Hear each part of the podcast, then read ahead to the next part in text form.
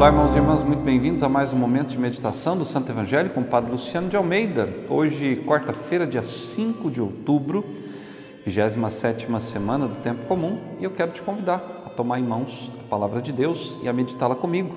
Ela que está em Lucas, capítulo 11, versículos de 1 a 4. Um dia, Jesus estava rezando num certo lugar.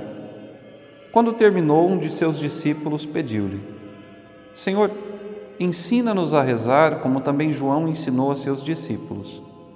Jesus respondeu: Quando rezardes, dizei: Pai, santificado seja o teu nome, venha o teu reino. Dá-nos a cada dia o pão de que precisamos e perdoa-nos os nossos pecados, pois nós também perdoamos a todos os nossos devedores, e não nos deixes cair em tentação. Palavra da salvação Glória a vós, Senhor. Ensina-nos a rezar, foi o pedido daquele discípulo a Jesus. Nós não sabemos qual dos discípulos era. Não sabemos se era do grupo, do grupo dos doze, dos apóstolos, ou se era do grupo dos setenta e dois, aqueles que sempre seguiam a Jesus. Não sabemos quem era. Mas foi alguém que, vendo Jesus rezar, pediu: Senhor, ensina-nos a rezar, do modo como tu rezas, do modo como o Senhor fala com o Pai do modo como o Senhor eleva a sua alma, o seu pensamento, o seu coração ao céu. Ensina-nos a fazer isso.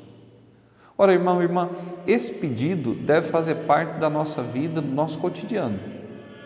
Nós muitas vezes rezamos, muitas vezes repetimos orações prontas, muitas vezes né, meditamos os mistérios do Rosário, como a igreja nos propõe, muitas vezes fazemos uma oração espontânea, mas nós precisamos fazer dessa nossa oração um verdadeiro diálogo com Deus.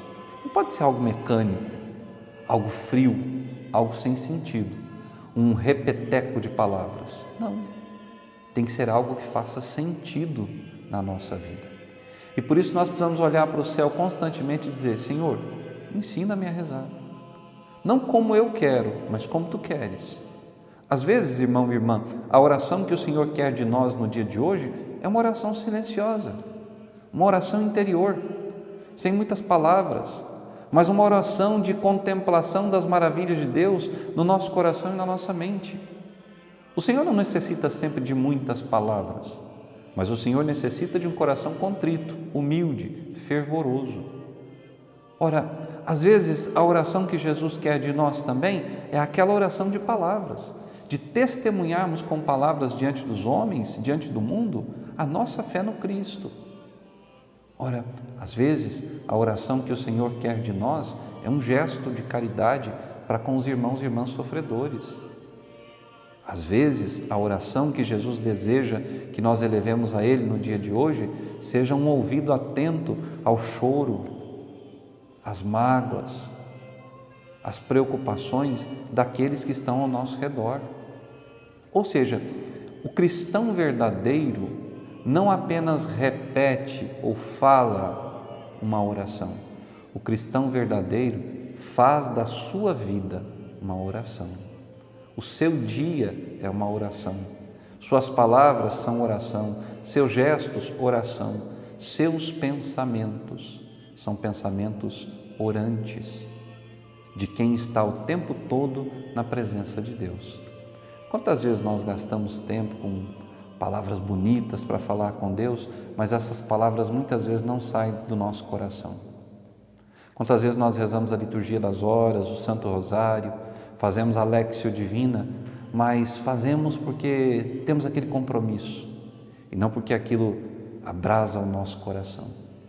Cada vez que rezamos, nós devemos sentir aquele mesmo calor que os discípulos de Emaús sentiam no seu coração, a ponto de um dizer para o outro: não abrasava-se o nosso coração enquanto ele nos falava das Escrituras? Ora, a nossa vida orante tem que ser assim. E rezar, meus irmãos e minhas irmãs, faz bem à alma, faz bem ao corpo, faz bem a todo o ambiente que está ao nosso redor. Uma pessoa que reza, ela é de fato um sinal para os outros. Uma pessoa que reza, ela consegue passar com tranquilidade pelo vale das sombras. Uma pessoa de oração, ela é uma pessoa que vive em paz. Não existe outro modo de estar em paz senão na oração, na presença do Senhor e junto aos irmãos. Que esse dia seja para ti um dia de oração. Não precisa rezar o dia todo, mas que o tempo que você dedicar à oração seja um tempo de qualidade, entregue ao Senhor. Tem gente que reza três, quatro terços por dia, mas eu pergunto: reza de coração? Entregue ao Senhor, desligado do mundo? Ou está ali fazendo as coisas e dedilhando ali as bolinhas do terço, as contas do terço? Essa oração não tem sentido. A oração precisa de recolhimento. Diz o Evangelho que Jesus estava num lugar à parte rezando.